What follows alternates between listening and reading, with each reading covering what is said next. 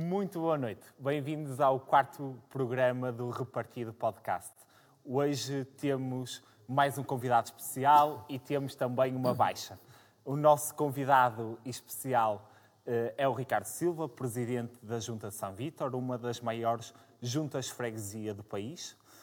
E a nossa baixa é o Diogo Cunha. O nosso colega foi fazer um voluntariado uh, para Santo Meio Príncipe e por isso nas próximas semanas uh, ficará difícil entrar uh, em direto no nosso podcast. Mas não há de ser nada, a gente há de ficar os três uh, bem, bem amparados aqui deste lado e com vocês também, naturalmente, desse lado. Bem, o nosso lema também entre os quatro é responsabilização e eh, tendo em conta que gostamos de levar isso à letra, eh, tomamos como, eh, como partido assumir que quando temos um convidado especial, deixamos cair, entre aspas, uma das rúbricas. Por isso, hoje o nosso tema principal e também rúbrica local será a descentralização de competências e nada melhor do que trazer o nosso convidado, Ricardo Silva, para falar connosco um pouco sobre isso. Um, naturalmente que já se fala da descentralização de competências há vários anos. Um, aliás, eh, no início de 2019, o Ministro da Administração Interna uh, e atual, uh, Eduardo Cabrita, afirmou que a descentralização de competências da Administração Central para as autarquias foi a maior reforma do Estado na altura. Porém, quando olhamos principalmente para aquilo que são as CIMs ou as juntas freguesia, eh, fica sempre um vazio na sala, eh, que espero que não seja aquilo que irá acontecer hoje. Ricardo, boa noite. Eh, como presidente de uma das maiores juntas, o que é isto da descentralização de competências, afinal? Boa noite a todos. Desde já agradecer o convite para marcar hoje aqui presença. É sempre um gosto poder partilhar algumas ideias, mas também aprender alguma coisa, porque neste exercício é sempre importante uh, ouvir os colegas a debate e perceber uh, outros pontos de vista. Quero-vos dizer efetivamente que não deixa de ser curioso uh, estar aqui hoje a falar sobre descentralização de competências, logo eu que não pertenço a nenhum partido diretamente que tenha sobretudo assento direto nas Assembleia, na Assembleia da República e que possa alterar aqui o paradigma uh, instituído. Quero-vos dizer que, sendo hoje Presidente da Junta ou de uma das maiores juntas do país, como foi aqui uh, evocado, também é em bom rigor, quero-vos dizer que o facto de ser a maior uh, não quer dizer que seja aquela que está mais bem preparada para enfrentar os desafios do presente e do futuro. E é disto que, que tem que se tratar com algum rigor quando se fala de descentralização de competências, porque a descentralização de competências deveria ser um, um, instrumento, uma forma de aproximar as autarquias locais dos seus cidadãos e poder, de alguma forma, resolver, num tempo mais célere, determinadas questões que estão identificadas, seja como ocorrências, como necessidades, eh, mas que, acima de tudo, contribuam para a melhoria efetiva da vida desses cidadãos. E, obviamente, quando nós falamos de autarquias, falamos sempre, obviamente, das municipais e das freguesias. E, claro, que toda a gente, eh, dentro de um órgão, quer sempre o poder fazer mais. E quando eu digo poder, não é aquele poder eh, que muitas vezes se acha que os presidentes querem, mas é, de facto, o único poder que aqui se quer é o poder de fazer mais, o poder de fazer, fazer melhor. E obviamente que fala sempre da descentralização de competências das, do, do, governo para as câmaras, e neste momento, quer dizer, fala-se muito, não é? De, de, dar aos municípios uh, competências na área da saúde, na área dos estabelecimentos educativos, e, portanto, quer dizer, carregar todo um ónus sobre uh, as câmaras municipais, quando eu até acho que, nesse caso, podemos estar aqui quase a dar uma espécie de presente envenenado às câmaras municipais, porque as contas são sempre rafadas abaixo e nunca acompanham efetivamente aquilo que deveria ser uma delegação de competências com uh, o, aquilo que se diz o envelope financeiro com substância para acarretar estes custos. E obviamente que as juntas de freguesia também nunca ficam atrás, porque as juntas de freguesia também gostam de mostrar trabalho, sobretudo porque têm sempre este epíteto de ser uh, o órgão autárquico ali de proximidade, aquele que está de porta aberta. Mas eu aqui também vos quero dizer uma coisa. Eu acho que a lei é um bocado, permitam-me a expressão, e não quero que levem isto à letra, mas uh, a lei é um bocado esquizofrénica, não é? Porque como é que se pode pedir a um presidente da junta para ser o órgão de proximidade à população quando grande parte das freguesias de Portugal não tem o presidente a tempo inteiro ou nem sequer tem o presidente a meio tempo? Se nós pensarmos que das 3.011 freguesias, poucas são aquelas que têm o presidente a tempo inteiro, como é que, imaginemos que no meu caso, se eu não estivesse em São Vítor, se fosse presidente de outra junta de menor dimensão populacional e que não pudesse ter o mandato a tempo inteiro. Como é que eu poderia melhor servir a população se, a dada altura, às nove da manhã, eu estava no meu emprego e alguém ia bater à porta da junta e a porta da junta estava fechada porque o Presidente da junta não estava lá? Porque estava a trabalhar. Nas localidades mais pequenas acaba é por ser acontece. a casa do, do Presidente da junta a sede, não é?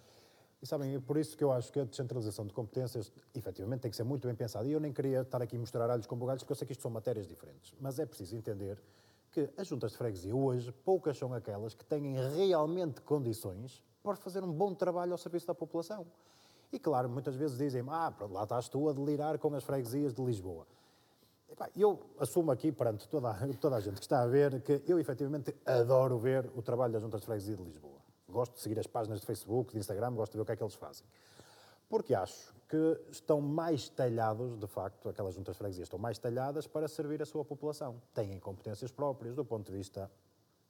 Uh, têm competências delegadas, em bom rigor, uh, para trabalhar a higiene urbana, têm algumas até têm uh, competência para remover os grafites do espaço público, para tratar o mobiliário urbano, para fazer a recolha de lixo, para fazer o tratamento do espaço público, e isto faz toda a diferença na vida do cidadão. Mas é? permite-me, o que é que causa essa diferença entre as competências que as câmaras municipais de Lisboa têm, as câmaras, as juntas de freguesia em Lisboa têm para o resto do país? Pois, a questão prende-se precisamente com uma alteração que foi feita, tipo uma espécie de fato à medida, uh, para as freguesias de Lisboa. Na altura em que, uh, creio que ainda era uh, Presidente da Câmara de Lisboa, António Costa, conseguiu-se fazer ali um acerto em que a própria Câmara Municipal de Lisboa delegava as competências às juntas de freguesia e reforçava-lhes efetivamente o envelope financeiro. Mas também há aqui uma questão que não é de menos e que tem que ser analisada. O orçamento da Câmara Municipal de Lisboa nada tem a ver com o orçamento da Câmara Municipal de Braga, não é? Claramente. E quando nós uh, olhamos para Lisboa como o centro do país, não é? Como o centro de decisão, também obviamente vemos que ali o centro do poder tem muita influência até fruto desta uh, capacidade de descentralizar essas, essas tarefas com o envelope financeiro que, estão, uh, que uh, vai adoçado. Só para terem uma ideia, por exemplo, a freguesia de São Vítor tem cerca de, mais coisa, menos coisa, tem cerca de 30 mil habitantes. É? Obviamente estamos agora à espera dos 121 para, para afinar este número, mas imaginemos que tem cerca de 30 mil habitantes. Há freguesias em Lisboa, e eu posso dar aqui, por exemplo, o caso da freguesia da Estrela, que tem talvez 20, 22 mil habitantes. Agora vamos ver. A freguesia de São Vítor tem um orçamento base de 350 mil euros. O orçamento base da freguesia da Estrela são 6 milhões de euros. Hum? Isto já quase que explica por si a diferença das competências. Nós temos no nosso quadro pessoal, no quadro pessoal, cerca de 11, 12 pessoas a trabalhar na nossa autarquia. A freguesia da Estrela tem cerca de 152 pessoas precisamente porque aqui tem os, os cantoneiros, tem uh, a malta da higiene urbana, tem pessoal nas, nas escolas, tem pessoal que uh, faz o tratamento do espaço público, portanto, é toda uma uh, acessão de, de, ideias de tratamento de espaço público e de intervenção pública que, de facto, faz toda a diferença naquilo que é o, o dia a dia das pessoas. Eu gosto, obviamente, particularmente deste conceito, porque eu acho que uma junta de freguesia não tinha que ser um centro, ou não tinha que ser só um centro emissor de atestados. E muitas vezes aqui fico com este amargo de boca, porque parece que se delega, ou que se relega às, às juntas de freguesia como os centros emissores de atestados. Ah, está lá o Presidente de Junta, assina ali o atestado e despacha. Mas eu acho que isto sequer, nem sequer é uma visão moderna, nem sequer é uma visão uh, uh, progressista daquilo que deve ser, de facto, a, a influência de uma autarquia de proximidade. Porque, efetivamente, há uma coisa que, agora particularizando a São Vítor, nem quero estar a, a, generalizar com os outros colegas, porque cada um terá, obviamente, a sua realidade, mas em São Vítor o Presidente está, está a tempo inteiro, tem um mandato para estar a tempo inteiro. Efetivamente, tenho uma hora base para entrar, mas nunca tenho uma hora base para sair. Mas eu isto não, também não me queixo, porque gosto disso do, do, que faço. Mas para vos dizer que considero-me um autarca 24 horas ao serviço, 7 dias por semana, 365 dias uh, por ano. E também há aqui uma coisa que efetivamente ninguém me deixa mentir, e está aqui o Francisco Mota ao meu lado, que também não me deixará mentir, precisamente que quando falamos de 365 dias por ano, é mesmo 365 dias por ano, porque nós até na noite de Natal fazemos a ceia de Natal para as pessoas uh, sozinhas.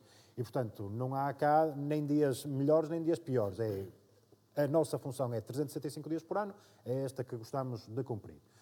Mas quero-vos dizer que hum, tenho esta ideia de que se estamos ao serviço e temos esta disposição de servir, muitas vezes ficar com este ónus de parece que só fazemos atestados, não é?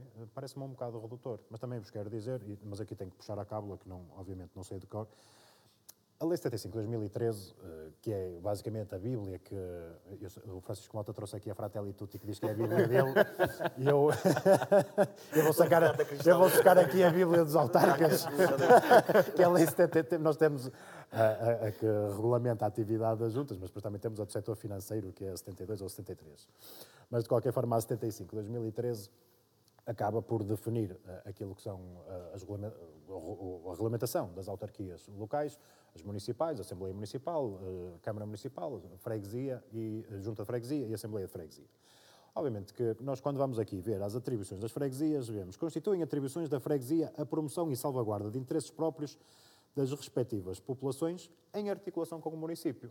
E eu até aqui acho muito bem, não é? Porque um município e uma junta de freguesia, não, sendo órgãos diferentes, que são, juridicamente são órgãos diferentes, devem trabalhar para o bem comum, que é para o bem das pessoas. E, portanto, a freguesia, as, as freguesias dispõem de atribuições designadamente nos seguintes domínios: equipamento rural e urbano, abastecimento público, educação, cultura, tempos livres de desporto, cuidados primários de saúde, ação social, proteção civil, ambiente e salubridade, desenvolvimento, ordenamento uh, urbano e rural, proteção da comunidade.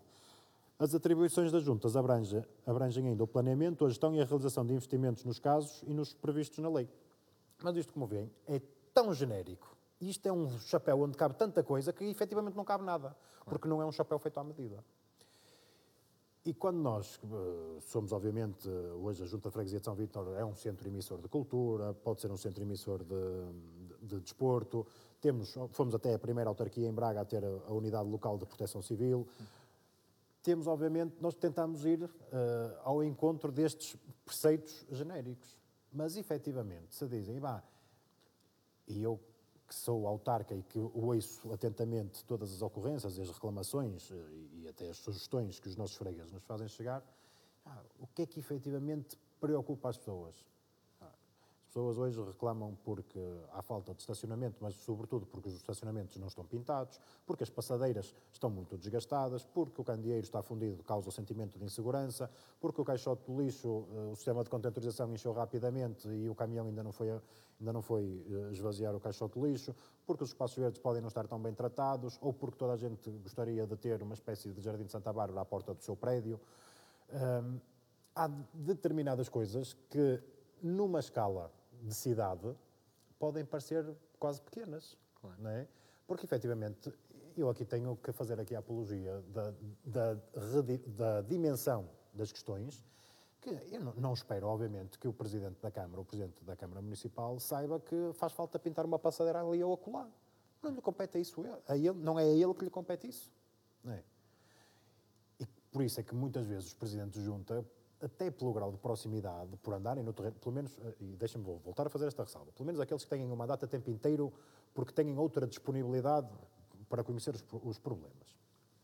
Eu, eu, a mim dá-me um, um gozo poder andar pela rua, poder falar com as pessoas e, acima de tudo, obviamente, ver onde estão os problemas, porque o gozo não é ver os problemas, o gozo é depois poder ajudar a resolvê-los. Mas neste momento, a autarquia de São Vítor não é mais do que uma espécie de mediador entre a gênese do problema e a sua resolução. Não é? Mas não somos nós, nem os causadores do problema, felizmente, mas também não temos a felicidade de ser uh, a entidade com essa capacidade resolutiva.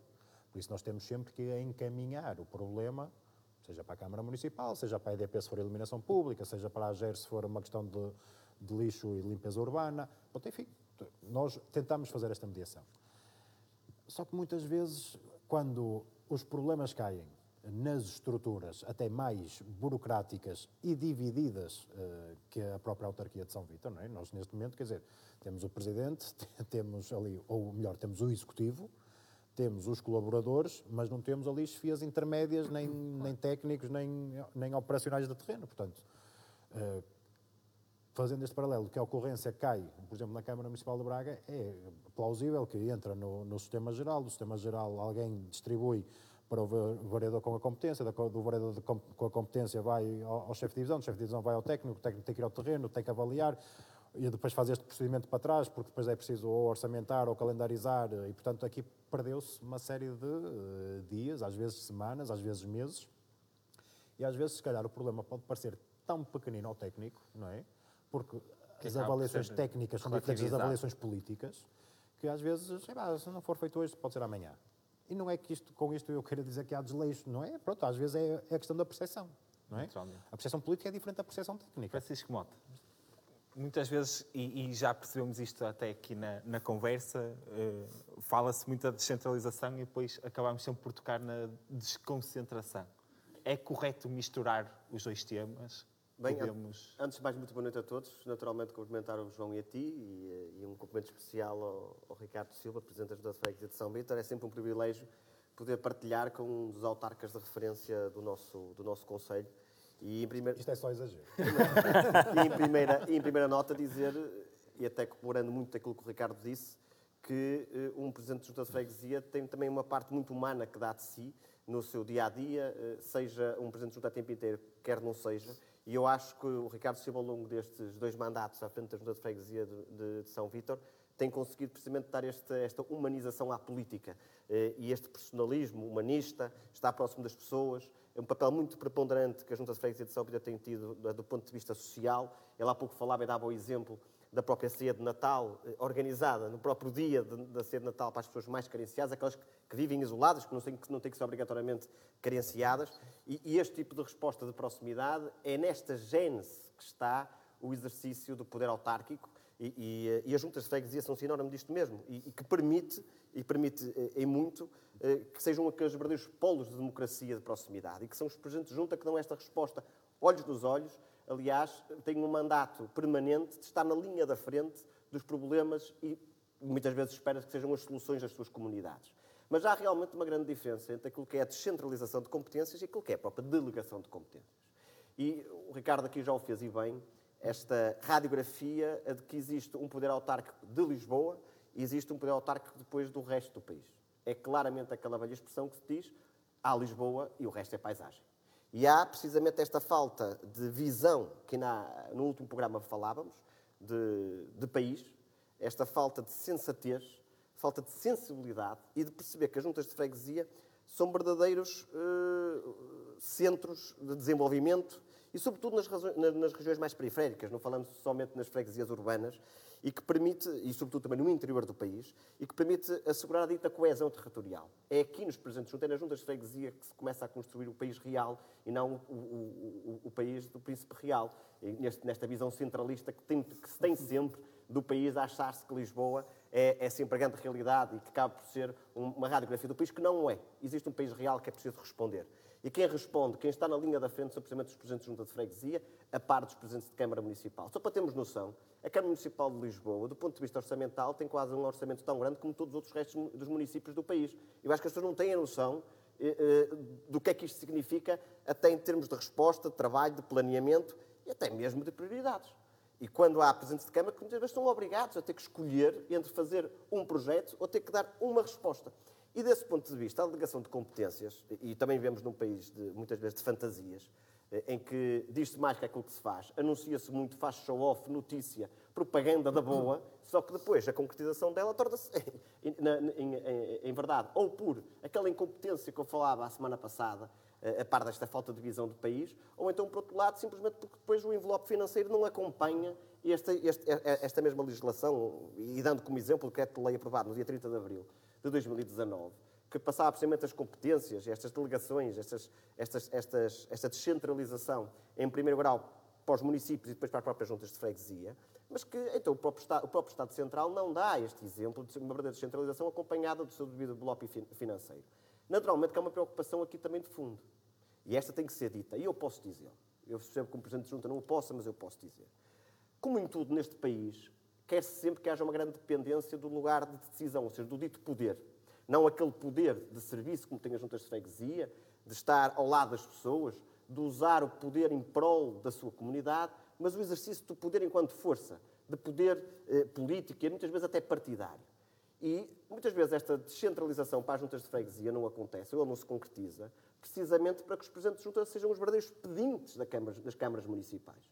E não falo do caso concreto de Braga, isto é uma questão genérica, uma questão cultural no país que existe. E o que permite, muitas vezes, é que os presidentes de Câmara joguem com os presidentes de junta e que este exercício de poder, através eh, do que dá ou do que não dá, possa influenciar até os próprios atos eleitorais. E muitas vezes, infelizmente, os presidentes de junta só são recordados para os presidentes de Câmara de 4 em 4 anos e de uma forma muito disciplinada. Porque há de quem pense de maneira contrária.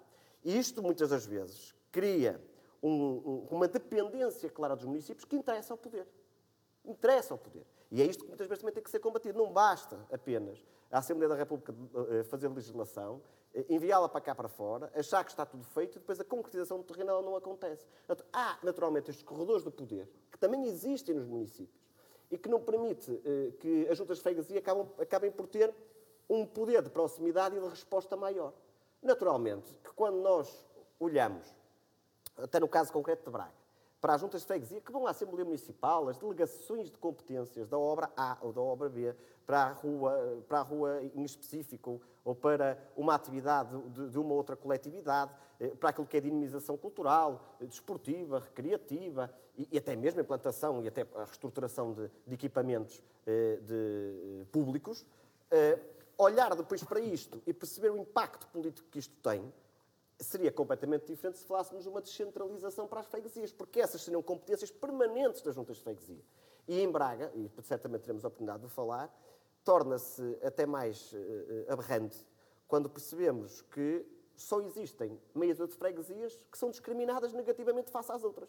Porque existem freguesias que efetivamente têm uma delegação permanente, uma descentralização clara das competências do município, mas, por exemplo, olhamos para o casco urbano da cidade, aliás, olhamos para o centro urbano da cidade e percebemos que isso não acontece. E que os presidentes de junta de cidade, que são aqueles que até deveriam ter mais competências por estarem precisamente a tempo inteiro, e isso não acontece, um, simplesmente acabam por ser os presidentes de junta dos atestados. João, boa noite. Boa noite. Qual é o caminho que devemos seguir nisto?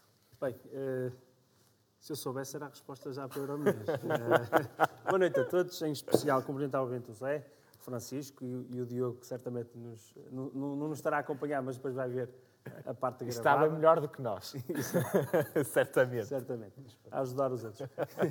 nós aqui também estamos a ajudar os outros. Estamos, temos exatamente, um para exatamente, para exatamente. Cumprimentar de forma especial o Ricardo, por, por aqui estar, e, um, e por nos trazer também a sua experiência pessoal. Uh, e dizer na pessoa dele, um, fazer aqui um bocado um papel. Eu, eu costumo dizer, uh, em off, não em público, que o Presidente de Junta hoje em dia tem uma multiplicidade de, de respostas e de, e de desafios para responder porque a população, como o Presidente da Junta hoje em dia tem que responder, eh, primeiro tem o contacto direto, como nós já tivemos aqui a, referir, e segundo, hoje em dia o Presidente da Junta tem que, uh, primeiro, lidar, e Salvita é o exemplo disso, com, com, com, os cidadãos que acabam de, de, de, de chegar a, a, ao país e que, não conhecem, e que não conhecem a realidade e que vêm de uma cultura diferente, e ao mesmo tempo responder ao desafio, por exemplo, como é o caso também de São Vítor, em que tem estudantes a viver durante um período de tempo e que não são uh, seus eleitores, mas que são, são, são quase eleitores porque vivem, só não votam porque usam as vias da, da, da freguesia uh, e, e, é preciso responder também a essas necessidades. Uh, e eu costumo dizer sempre, uh, eu digo sempre aqui ao, ao, meu Presidente de Junta, ao Presidente de Junta de Palmeira, mas em, em, referência aos outros também, também o digo, que o Presidente de Junta hoje, hoje em dia tem um papel muito importante uh, nessa resposta e, e, e, tem que ter uma capacidade, e é isso que eu louvo ao Presidente de Junta, de conseguir responder a estes desafios completamente diferentes. Por isso queria deixar aqui esta, esta nota. falar então da, da, da questão da, da, descentralização e da questão da desta questão das competências, dizer que um, isto, isto, seria muito bem pensado se nós pensássemos, ou, ou, se nós articulássemos logo uma questão de fundo, que é nós pensarmos, uh, penso que o Ricardo falou disso, do que é que são as autarquias em Portugal hoje em dia. Como é que nós vamos organizar o poder político em Portugal? Porque nós não podemos, primeiro, isto é um pequeno rebuçado que se quis dar às, às freguesias, porque para além da questão do, do envelope financeiro, ainda, está, ainda, comentávamos aqui em off, que, uh, quer dizer, uh, eu posso descentralizar e posso alocar um edifício na esfera municipal, mas quer dizer, o edifício não vem novo, não é um carro-chave na mão, se calhar já é um carro com vários quilómetros. Uh, quem diz um carro faz o paralelismo para o edifício. Obviamente que isto são, para além do envelope financeiro, há todo um know-how de resposta aos problemas e de contactos, etc., que é preciso que é preciso ter. E, e, e foi isso que não, foi, que não, é pensado. Obviamente que nós, nesta, nesta lei de 2019, eh, nós eh, prevemos eh, diversas áreas em que se, poderia delegar estas competências, descentralizar. Mas, ao mesmo tempo, as coisas vão, sendo afinadas sem as autarquias conseguirem saber o, que é que durante os últimos dois anos, qual é que seria a expectativa e qual, qual é que seriam estas, estas competências. Ainda esta semana vimos a Câmara do Porto a rejeitar as competências na ação social porque iria-lhe dar um prejuízo de 6 milhões uh, ano, salvo erro. Agora, uh, o, que é que, o, que é que, o que é que nós precisamos de pensar nesta questão do envelope financeiro? Não é, não é uh, tomar como referência os valores que são utilizados hoje em dia em orçamento de Estado, por exemplo, porque certamente as respostas vão ser crescentes certamente os valores vão ser diferentes. E quem sabe aqui nós pensamos numa fórmula, numa perequação diferente, para nós conseguirmos uh, alocar às freguesias recursos próprios para a resposta destes, deste, desta, deste desafio novo. Um, dizer também, uh, e não queria também tomar aqui, também para conseguirmos debater uh, dentro do tempo que tínhamos referido, dizer que nós, em Portugal, ao contrário de, da maioria dos países da Europa, falta-nos um nível intermédio de coordenação. Eu não, quero, não lhe quero chamar regionalização, quero lhe chamar nível intermédio porque eh, a verdade é que eh, eh, esta, esta questão da, da, da, de uma eleição, que eu não queria chamar, foi uma eleição, mas quer dizer, a questão das CCDRN. Para mim não foi uma eleição, não, não foi uma eleição democrática, democrática, nem foi uma eleição direta. Porquê? Porque hoje em dia um cidadão não consegue responsabilizar, por exemplo, o professor António Cunha, presidente da, é, da Comissão de Coordenação da Direção Regional do Norte. Eh, não consegue responsabilizá-lo, nem consegue, no, no, na próxima eleição, dizer não, não, o senhor não, não, cumpriu o seu mandato. E isto é preciso, este nível intermédio de alguém que esteja responsável uh, por, uh, uh, primeiro, coordenar todas as respostas num território que, não, que é assimétrico, mas, mas que, que, obviamente teremos que, que, partilhar recursos responder de uma forma conjunta, e nós precisamos de, de, de criar este nível intermédio. Eu sei que a SUSTA falámos em regionalização. Mas eu, eu, costumo dizer, quando se fala de regionalização, seja lá o que isso for, porque nunca, eh, nós não discutimos modelos de regionalização, nós discutimos um tema em aberto e depois nunca avançamos o que é que isso será. Eh, e, eh, e com mas isto quero tema dizer... já foi discutido e foi, e foi, rejeitado pelos portugueses. Exatamente, mas hoje em dia, quando falamos disso, nós é não também, falamos... É também falamos em participação política Exatamente. das pessoas e tudo mais. Exatamente. E, não... e, quando fugimos da política do centro da questão, que é as pessoas, e houve, houve efetivamente um referendo em Portugal, que foi claro e que me deixou dúvidas que, que Portugal não era a favor da regionalização.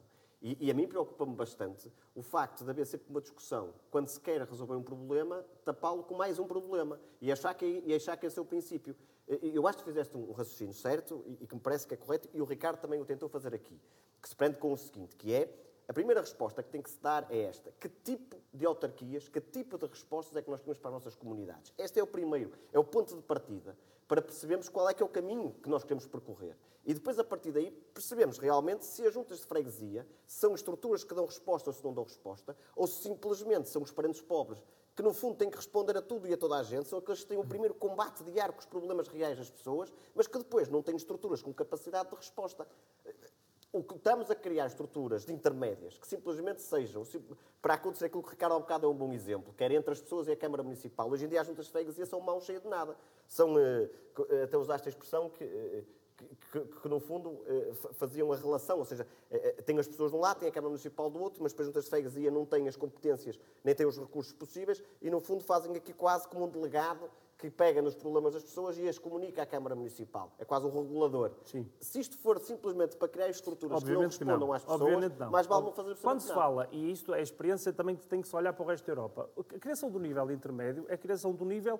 em que... Olhar para o resto da Europa, ah, normalmente, quando falam os federalistas, quem não é federalista, nesse tipo de coisa... É, é, é, para quem não é federalista, eh, e, e, E caso eu não saiba, vivo numa Europa Federal. É. E as pessoas têm que ter essa. Não, não, não vivemos. Mas há uma, mas há uma coisa que concordo contigo. Deixa-me dizer, há uma coisa que concordo contigo. Cabe uns exemplos no exterior que devem ser, que devem ser Também importados. Há exemplos, certamente. E não queremos importar esses, de certeza. Mas o nível intermédio do que falas seria do governo para as câmaras ou abaixo das câmaras? Abaixo do governo. Ou seja, eh, entre o Governo Central e as autarquias locais, a existência de um nível intermédio que existe. Eu sei que isto é passível, obviamente, de, de várias críticas e sei que muita gente pode não concordar com esta questão. Uh, a verdade é que existe, até no âmbito do próprio Conselho da Europa, uh, vários uh, debates acerca desta matéria que têm que ver com a, a, a respectiva envelope de atribuições. Obviamente, não é, se, se fosse apenas um papel de mediador, como aqui já falámos, não, estaria, não estaríamos a fazer nada e nem valeria a pena estarmos a criar, a criar isto. Isto, é, obviamente, é uma proposta e que eh, normalmente poderá levar, isto é, é um bocado um vazio da questão do desenvolvimento. Mas, obviamente, que eh, eh, um, eu acho que de fundamental, eh, e acho que é isso que nós temos levado aqui, é, e acho que há esta concordância, de termos que ter um pensamento de fundo do que é que nós queremos, o, qual é a nossa organização, pensar também na organização da administração pública e de que forma é que a administração pública pode responder também aos desafios das Ricardo, uh, estávamos aqui a falar disto uh, e fiquei curioso, se calhar és a pessoa indicada para dizer qual é a dinâmica política, se é que existe alguma, não sei, uh, entre aquilo que são as juntas, as CCDRs e, por exemplo, a Simcaba.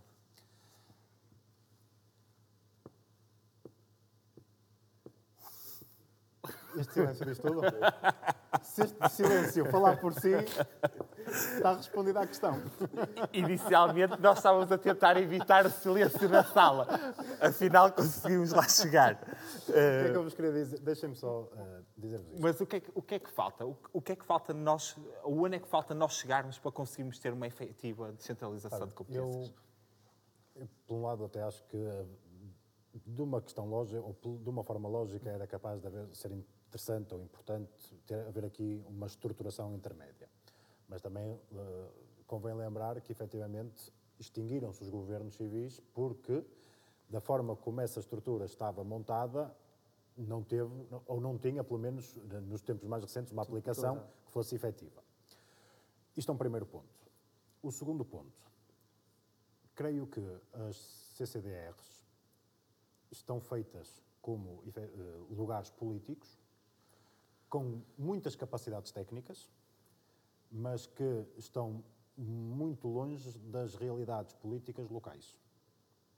E apesar de nós termos aqui a, nossa influência da CCDRN, eh, às vezes parece que eh, as CCDR são os, os centros que, emanam eh, projetos estruturais, fundos comunitários, mas tendencialmente não têm uma palavra de decisão política. Mas eu até aí também acho bem. Porquê? Porque uh, seria, para mim, seria muito estranho perceber que a CCDRN, eh, neste caso, uh, mandaria politicamente nas opções tomadas, por exemplo, para o Conselho de Braga. Foi para isso que nós elegemos um Presidente da Câmara e o seu claro. Executivo, é para isso que temos uma Assembleia Municipal, portanto, é bom que o poder esteja concentrado aqui e não seja uh, repartido. Uh, consegui encaixar aqui. então foi um exercício difícil de fazer. Estava a pensar como é que foi treinado. o nome do, do, do, programa.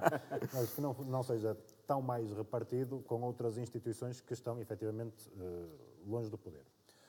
Ou do centro, deste centro local da, das comunidades. E eu ainda queria aqui acrescentar outra coisa. É que em bom rigor, o Francisco Mota dizia, temos as autarquias, Presidente de Junta de Lisboa e o resto é paisagem.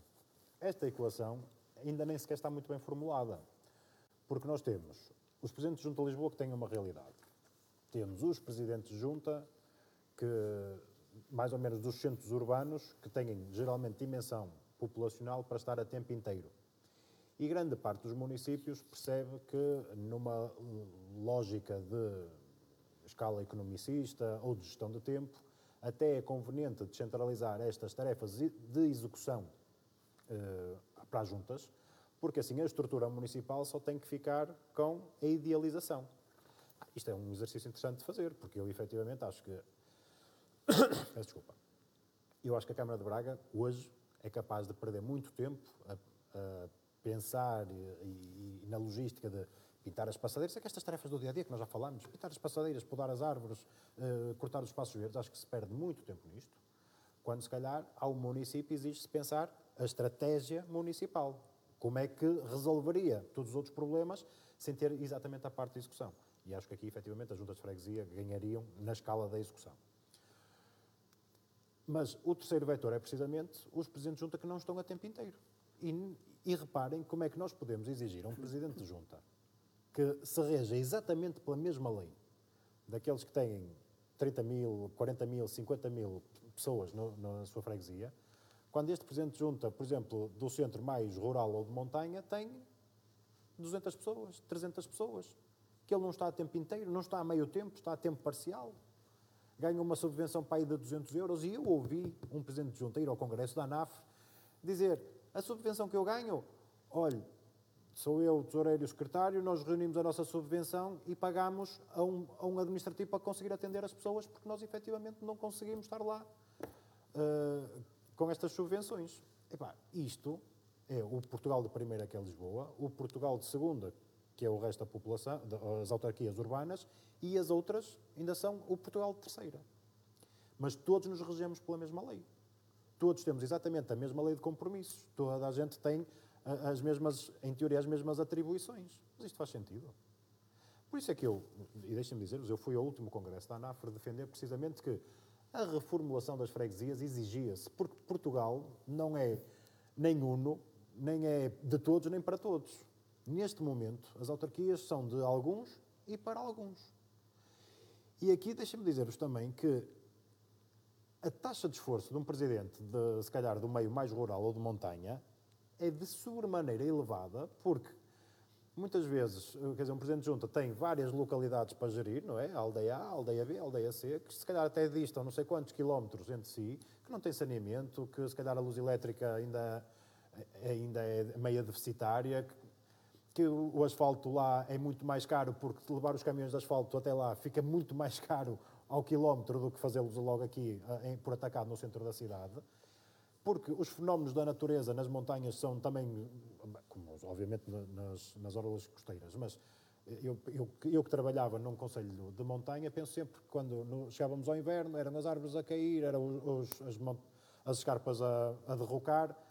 Tudo isto tem, tem custos elevadíssimos para o erário público. E é muito mais complicado para um presidente de junta que não está a tempo inteiro do que para um que está a tempo inteiro. É? Mas mesmo assim, eu que estou a tempo inteiro não tenho as atribuições que outros colegas de Lisboa têm. Por isso é que eu volto a dizer, é importantíssimo, é, queremos autarquias uh, a funcionar todas da mesma forma? Queremos autarquias, de facto, efetivas para responder ao problema das pessoas? Então faça-se a reforma das autarquias. Mas não é brincar aos conselhos e à geometria dos, do, não é dos conselhos, dos limites das freguesias. É, Nem aos decretos de lei. É fazer uma aposta acertada. Se queremos que os presidentes de junta tenham todas as mesmas atribuições e as mesmas condições de trabalho, então vamos lá tabular isto. É, o mínimo é mil habitantes, é gerir uma área de 5, 6 km quadrados, mas tem que se definir alguma coisa. Seria claramente mais justo. Agora, eu sou um presidente de junta a tempo inteiro para gerir 30 mil pessoas, mas não tenho competências. Ou tenho reduzidíssimas competências. Com certeza que o meu colega de lá, mas não, não levará a mal se eu disser que a freguesia mais pequena, que tem um presidente a tempo parcial, tem mais competências do que eu para gerir uh, o seu território. Pelo menos tem uma piscina. e uma mas, tem, outra, tem, outras coisas bonitas. É, bom é um exemplo disso. Mas reparem, quero dizer, então eu que estou o tempo inteiro, que, que podia fazer a, a, fiscalização de obras, que podia, podíamos, obviamente, ter outra observância sobre a, a contratação pública, quer dizer, eu sou menos competente do que outros colegas? Não parece. Isto, nem, isto dito assim, eu não, nem quero fazer termos de comparação, mas dito assim até parece. Bom, os presidentes de junta da cidade, de facto, estão ali a encher estão a encher chouriças. E não é esta a filosofia. A filosofia devia ser, de facto, em nós otimizarmos o tempo que temos para ir ao encontro das necessidades e ganhar a escala da execução. Até deixem-me só dizer-vos uma coisa. Aqui defende-se muito, há já quem defendesse que, por exemplo, o centro da cidade devia ser uma só freguesia. E numa só freguesia, eh, poder ter estas competências. Não sou, obviamente, muito favorável a isto. Acho que podíamos efetivamente eh, manter, eh, não, temos efetivamente que manter as mesmas freguesias. Mas se pensarmos que eh, não havia condições para ter a freguesia de São João de Souto por si sozinha, não é? A freguesia da Cividade fazia sentido estar sozinha? Eu sei que isto geralmente mexe muitas vezes nas emoções populares, que as pessoas dizem, ah, olha, este está, está a defender que nós nunca mais, nunca mais voltaremos a ser uma freguesia sozinha e defende a, a união das freguesias. Eu defendo é precisamente a economia de escala. Claro. E o melhor nós serviço público. Temos que ter, nós, para ter o melhor serviço público, temos é que dar condições para ter o serviço público. Agora, um presidente de junta que, que serve 200 pessoas, que não tem competências, que não tem financiamento, tem condições para trabalhar melhor do que aquele que se calhar tem uh, à sua escala outras condições? Não tem, não, é impossível. Não faz sentido. Por isso é que é preciso reestruturar o poder público e com, dar competências às freguesias para elas terem efetivamente esta capacidade de ir ao encontro da população. Eu acho que isto era fundamental, deixa-me só dizer uma coisa, que é a discriminação positiva. Permite-me só dar aqui uma última chega, porque depois corro o risco de me esquecer. Onde é que está a grande confusão disto tudo? É depois, precisamente, é que há umas freguesias que têm competências e outras que não têm. E neste caso concreto em Braga, as freguesias do centro da cidade têm competências mais reduzidas, que vão tipo àquelas tarefas básicas nas escolas, ao parque escolar. Mas não somos nós que tratamos, não temos tratamento do espaço público. Mas todos os dias, a população é a junta de freguesia que pede a pintura da passadeira, o tratamento do espaço verde, a poda da árvore, a colocação de pilaretes ou a, ou a retirada de pilaretes. Isto depois dá para todos os outros. Mas porquê? Porque neste órgão de proximidade encontra-se a porta aberta, encontra-se o diálogo. Pá, numa Câmara, claro que a estrutura é muito mais uh, burocrática, não é? Até desde logo, quer dizer, há um, há um, um, por exemplo, o balcão único, que é um centralizador da informação, que depois é que despacha internamente o, os processos, mas efetivamente a, a, pessoa corre o risco, o reclamante corre o risco de não ter a, a resposta, não é?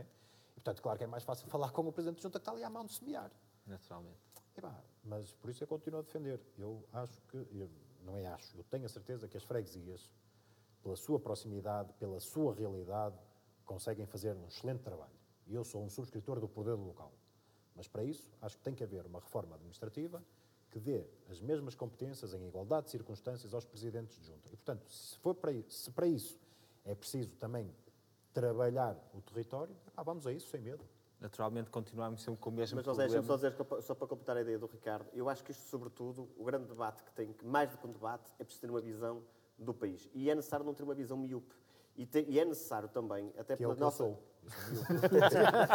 é, e, e, nesse sentido, é, é esta, esta, é, é até preciso capacitar é, os decisores políticos e, e consciencializá-los de uma coisa. O país não é tudo igual. A discriminação positiva é algo que se impera, em que não existe uma, uma, uma fita métrica que permite olhar todos os territórios da mesma forma e que, para respondermos a um serviço público eh, de excelência, a esta coesão territorial, para o próprio desenvolvimento das regiões, é, sobretudo, necessário que quem decide e de quem operacionaliza toda, toda esta resposta uh, local, que permita dar não só competências, mas, sobretudo, haver uma discriminação positiva. E não uma discriminação negativa, como existe atualmente, que é olharmos para uma freguesia de Lisboa que tem tudo e para uma freguesia como São Vítor, que, infelizmente, tem muito pouco ou, ou, ou quase nada infelizmente continuamos sempre com o, a mesma, o mesmo problema, a dualidade de critérios e, e um Portugal dividido. Uh, mas claramente teríamos muito mais para, para falar, uh, mas o tempo já vai longo. Passamos então para a rúbrica nacional.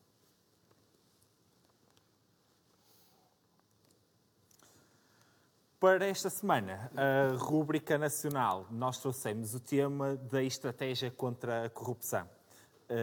A estratégia nacional para o combate à corrupção 2020-2024 eh, foi anunciada, salvo erro, no início de setembro do ano passado, pelo Ministério da Justiça, em que está assente em sete eh, prioridades melhorar o conhecimento, a formação e as práticas institucionais em matéria da transparência e integridade, prevenir e detectar os riscos de corrupção no setor público, comprometer o setor privado na prevenção, detecção e repressão da corrupção, reforçar eh, a articulação entre instituições públicas e privadas, garantir uma aplicação mais eficaz e uniforme dos mecanismos legais eh, em matéria de repressão da corrupção, melhorar o tempo de resposta do sistema judicial e assegurar adequação e efetividade da punição, produzir e divulgar periodicamente informação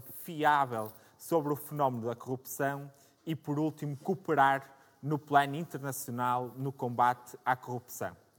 Porém, eh, isto está a dar muito que falar, eh, principalmente nos últimos dias, e a Organização para a Transparência e Integridade veio precisamente ontem eh, falar que considera medidas avulso, sem objetivos, a cumprir e que ignora as questões da corrupção, sendo uma estratégia que fica a meio do caminho.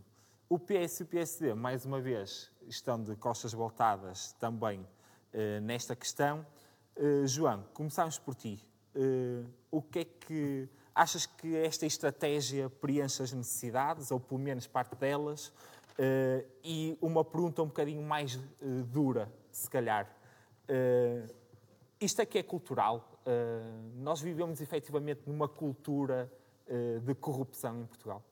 Bem, em relação a este tema, nós já, penso que no primeiro programa já abordámos um bocadinho, também é quente por, por conta da, do, do, do, caso Sócrates, eu vou-lhe chamar assim porque é mais fácil.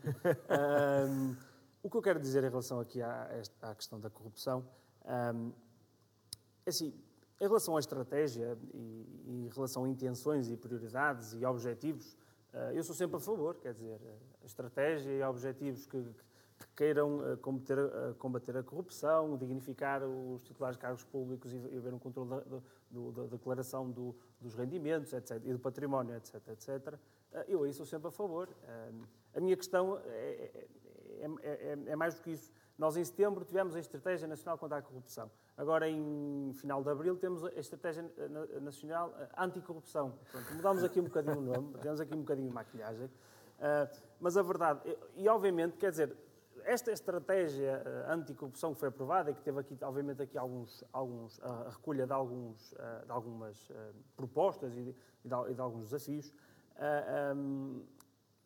parece-me feita a quente, parece-me na altura certa, logo após o caso Sócrates, logo depois do 25 de Abril e toda esta, todo, todo o debate que se seguiu a isso, a, a, a, população acha, obviamente, isto é uma resposta a, a quente ao, ao, ao, que, ao, que, ao que aconteceu nessa, nessa altura.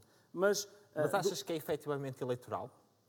Uh... O aparecimento desta, desta agenda? Eu, eu acho que trata-se, mais uma vez, do governo andar ao sabor do, do, do, da vontade da população e, e da espuma dos dias. Uh, porque, obviamente, que várias nós tocámos várias questões. Nós sabemos que estes problemas eh, são precisos resolver. Uh, fala-se da questão da, administração pública, uh, fala-se da cooperação dos particulares. E os, particulares, hoje em dia, com o branqueamento de capitais, cada vez mais são obrigados a uma série de requisitos e a uma série de preenchimento de, impressos e, e, de, registros, etc.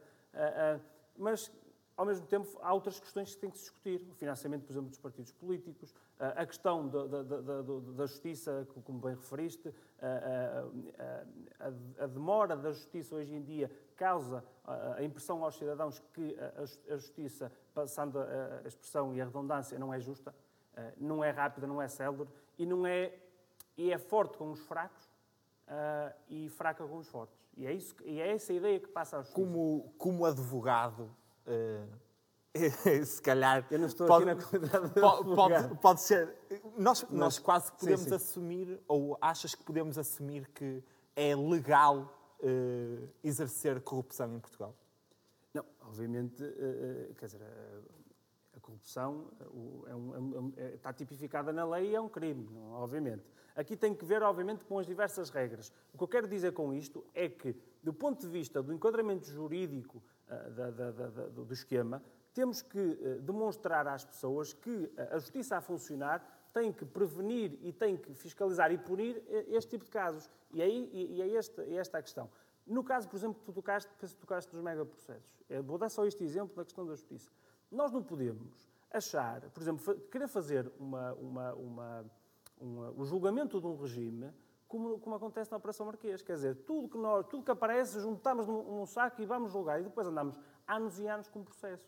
E se calhar devíamos é pensar, especializar e dividir o que tem que ser dividido e julgar uh, por, obviamente, que isto tem que ser pensado. Nós não temos aqui tempo para abordar isto, mas tem que, tem que ser pensado uh, de forma específica e o que me parece é que há aqui uma, uma vontade na questão do, do, do, da justificação da aquisição do património para além da, da, do registro da titularidade desse património. Pode-se avançar por aqui, eh, principalmente eh, o exercício de cargos políticos, que depois do exercício de um cargo político, por exemplo, nós percebemos qual é o património que a pessoa tem no início e qual é que tem no final. Isto, pelo menos, daria, por exemplo, para corresponder e para perceber, certamente, se foi num, exercício de uma função privada enquanto era titulado um cargo político ou se é por conta dessa, desse exercício. Mota, nós andamos sempre a ver esta questão da, da, desta cultura entranhada da corrupção, principalmente, e falaste ao bocado, uh, inclusivamente, dos corredores do poder. Uh, achas que isto está, está de tal forma, já é de tal forma cultural que, que já existe este sentimento de impunidade? Uh, e, e, e trazendo até este paralelismo aos nossos dias, ao nosso cotidiano qual é a diferença entre a corrupção e entre nós pedirmos uh, a um amigo uma borla ou o bilhete para ir ver o futebol ou termos um amigo que nos dá milhões uh, para a mão? Ora bem, eu a semana passada tive a oportunidade de fazer aqui uma reflexão e nós voltamos sempre ao mesmo. É no que se configura a visão do país e de sociedade que nós queremos. E atualmente nós continuamos sempre cientes de uma coisa, que há gente que tem uma má noção da política. E por trás disso estão dois fatores. Um é a questão da corrupção e outro é a questão uh, da incompetência ou da ineficiência de quem está à frente dos lugares de decisão ou de gestão da coisa pública. E, e posto, isto, posto isto, este é o ponto de partida para nós podermos fazer uma verdadeira reflexão de que, é que, de que Estado é que nós queremos, que tipo de respostas é que nós queremos e que tipo de ação política é que nós temos e que depois, invariavelmente, implica todas estas questões sobretudo na gestão da coisa pública. Porque reparemos, já diziam os livros da história que para lá, para os lados da península, há um povo ingovernável. E nós temos um problema que não é só de fundo com os políticos, mas temos um problema cultural. Chamemos-lhe de corrupção, de, de fator da cunha, eh, de uma forma de relações interpessoais e da dependência de uns perante os outros, nem que seja para a sua ilha de poder, para dizer que contam, que dependem deles. Isto tanto nós olhamos para questões governamentais como olhamos eh, para as questões das autarquias locais e percebemos que há um sentimento de dependência permanente daquilo que é o exercício da função pública, seja do político, seja do próprio funcionalismo público. Isto porquê? Porque há uma visão de Estado e uma dependência clara dos portugueses do Estado para tudo. E desde o momento que os portugueses estão na mão do Estado, automaticamente para acederem àquilo que é as suas necessidades aquilo que são os seus projetos de vida, também dependem do Estado. E nós hoje em Portugal olhamos, e eu só conheço um sistema político em Portugal, eh, no mundo muito idêntico àquele que infelizmente hoje vemos no país, que é o sistema político comunista. Há um Estado que se confunde com um partido e um partido que se confunde com o governo. Basta percebermos, até nas próprias opções políticas, naquilo que são os embrólios, todos eles da contratação pública, aquilo que é as próprias nomeações políticas e reparemos que ainda ontem o presidente da CRESAP, um ex-militante do Partido Socialista, ou pelo menos está em stand-by enquanto militante do Partido Socialista, que ele próprio acha que nunca pensou que o Estado chegasse ao Estado que este Estado chegou no, na questão das nomeações, na questão daquilo que é a transparência da coisa pública. E permitam-me que vos diga uma coisa, esta frase é de Salgueiro Maia. E desde aquela noite até hoje, nada ou pouco mudou. Eu acho que há circunstâncias nós estamos muito pior. Porque não há um compromisso eh, daquilo que é do serviço público, de quem está no governo, que está numa missão para governar os portugueses e não para se governar a si próprios. E muitas vezes aquilo que nós uh, nos deparamos, infelizmente, e, este é que é o grande desafio uh, atualmente, eu acho que a questão de combater o flagelo uh, da corrupção de uma forma eficaz é determinante não só para o presente, mas sobretudo para o futuro do nosso país. Tem que haver uma mudança de paradigma imediata. E, e digamos, as pessoas perguntam-se, mas de que forma? A primeira é a questão cultural. E esta depende de cada um de nós. Nós vivemos num país, como, eu tive a semana passada, e dizer aqui, que para ascender na vida, que para construirmos o nosso projeto de vida, dependemos sempre do amigo. Pode não ser o amigo dos milhões, mas é sempre a pessoa que está colocada no sítio A, B ou C. Ou então numa Câmara Municipal é preciso legalizar ou licenciar uma obra, dependemos do, do, do engenheiro ou do arquiteto que lá está e que vai fazer o favor. Ou seja, há uma dependência clara. Ou seja, a administração pública, neste momento, não funciona como um serviço público, mas como uma dependência pública, em que cada um quer sobreviver no seu poder para demonstrar que ele é muito importante. E depois, a par disto, temos uma justiça. Uma justiça podre, uma justiça vendida ao poder instalado dos corredores do poder, uma justiça que defende os ricos e desprotege os pobres, uma justiça que só consegue ser, uh, valer-se da própria justiça quem tem dinheiro e muitas vezes empurra e protela os problemas até que as prescrevam. E depois os pobres nunca têm condições para se defender dessa mesma justiça. Como o João dizia bem, nós temos uma justiça que é forte com os fracos e fraca com os fortes. E esta é, e esta é uma realidade. E não basta anúncios permanentes de líderes partidários encher a boca e ver para as televisões dizer vamos aumentar a carga penal. O problema não está no, aumentar a carga penal. Não nos adianta pegar de 20 para 25 anos ou de 12 para, para 20 e assim sucessivamente. Para terminar. Se a justiça, se a justiça não conseguir corresponder e deixar, e deixar de ser burocrática. Portanto, nós hoje, a cultura eh, democrática em Portugal tem uma dependência clara da corrupção. É uma droga. É uma droga. Está ao nível de qualquer droga, infelizmente, em Portugal, os meandros e a forma de influência e a promiscuidade que existe entre o poder político e muitas vezes a ação de viver no país, porque realmente há uma dependência clara do Estado. Para terminar, achas que, que a questão da descentralização de competências, por exemplo, que advém também poder, ajudaria neste combate à corrupção? Ó oh, Zé Dias, há muitas formas, e nós podemos abrir uma discussão quase pública sobre o assunto, mas eu vou dar um exemplo. Nós deixamos de ter. Não, não nos basta passar a competência do Governo Central para um governo local e achamos que não mudamos não, mudamos o paradigma. Às vezes até complicamos e triplicamos o paradigma. Repara, eu vou dar um exemplo. Uma contratação pública. Quantas vezes eh, se procura eh, olhar para os contratos públicos, invertê-los, eh, circulá-los, com eh, ajustes diretos e, e, com a presença de orçamentos simplesmente para cumprir uma, uma, uma, uma, uma burocracia legal e que toda a gente sabe perfeitamente com estas autarquias fora a forma como é que isto é feito em que empresas amigas umas das outras apenas entregam orçamentos e para justificar a própria contratação. Isto é uma coisa clara. Ou, aliás, nós olhamos para as autarquias locais e repara, só, só para dar este exemplo, e depois também há um controle claro da própria comunicação temos, social. Temos terminar. Eu fui daqueles que critiquei os 8 milhões que foram transmitidos para a comunicação social eh, nacional. Mas nós olhamos o que acontece nas autarquias locais. Há um controle claro das autarquias sobre a comunicação social, em que são financiadas, em que a sobrevivência delas depende claramente do financiamento das próprias autarquias. Há toda aqui uma inversão daquilo que é a transparência, a democracia, o mérito enquanto elevador social. Eu disse a semana passada aqui e volto a referir. A política em Portugal está entregue a meia dúzia de famílias e que não permite aos melhores sobre o mérito que ascendam aos lugares de decisão. E isto é replicado por mais mesa de famílias em cada autarquia local. Portanto, não nos adianta desvirtuar do poder local, do poder nacional e transferi-lo para o poder local, quando, na essência, nós temos exatamente os mesmos problemas. É preciso responder de uma forma eh, clara. Eh, é necessário medidas eh, no campo do combate à corrupção que permita, de uma vez por todas, acabar com uma questão, que é a influência deste grande povo que existe no nosso país. E também permite-me, que eu não sou populista a esse ponto. Há a questão dos deputados, que agora também é público, de serem ou de não serem deputados a tempo inteiro, bem como aos vereadores, os presidentes de Câmara. Bem, nós, à segunda-feira, não podemos dizer que queremos políticos que não sejam dependentes da política e depois, à terça-feira, queremos que eles sejam profissionais dessa mesma política. O que tem que haver é uma consciência que não pode haver conflitos de interesses nas ações. Se um deputado tem relação com, eh, com áreas específicas daquilo que é a sua vida empresarial e privada, não pode ter comissões e ter assento em comissões onde esses assuntos são debatidos, bem como a questão das pastas dos vereadores ou dos presidentes de Câmara. Se isto for feito de uma forma transparente, eu acho muito bem que estes cargos políticos não sejam detentores a tempo inteiro, porque não podemos depender da política para viver. Há uma coisa, há uma coisa muito importante que pode ajudar a isto, que é a administração pública. Nós, eh, hoje em dia, temos muitas plataformas onde estão a informação. Muitas vezes fica difícil encontrá-la. Por isso, tem que ser mais claro mais transparente e a responsabilização. E as pessoas têm que sentir que, que, que as pessoas que estão... Responsabilização política. Exatamente. Política, política. Exatamente.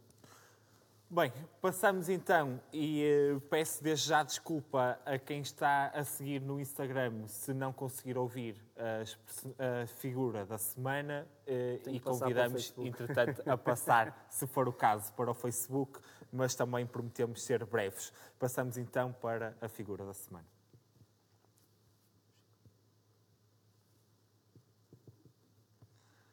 Uh, Francisco Mota, dois minutinhos. Muito rápido. Uh, eu tenho só duas referências nesta semana. Uma delas, os bombeiros. Hoje é o Dia Internacional dos Bombeiros. Eh, sejam profissionais, sejam voluntários.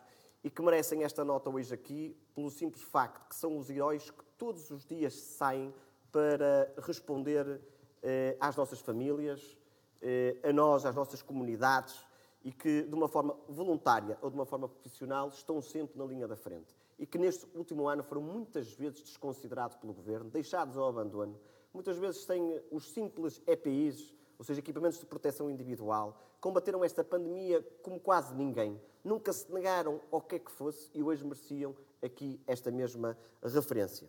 Depois, uma figura nacional, a Ministra da Agricultura, a Maria do Céu Antunes, por uma razão. Toda a gente sabe o que se está a passar neste momento em Odmira. E eu gostaria de lembrar quem está lá em casa do seguinte: foi esta mesma Ministra, com pouca circunstância, que naquelas unidades agrícolas, naquelas explorações agrícolas, há pouco mais de um mês, com toda a propaganda que este governo já nos habituou, esteve lá, fez testes àquelas pessoas, conhecia a realidade.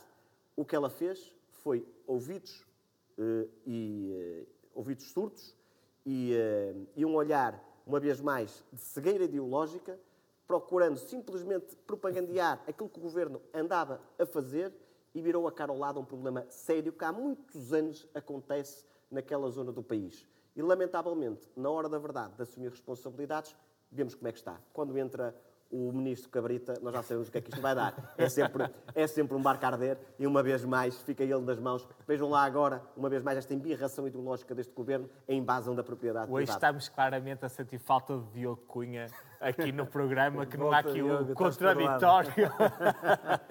João.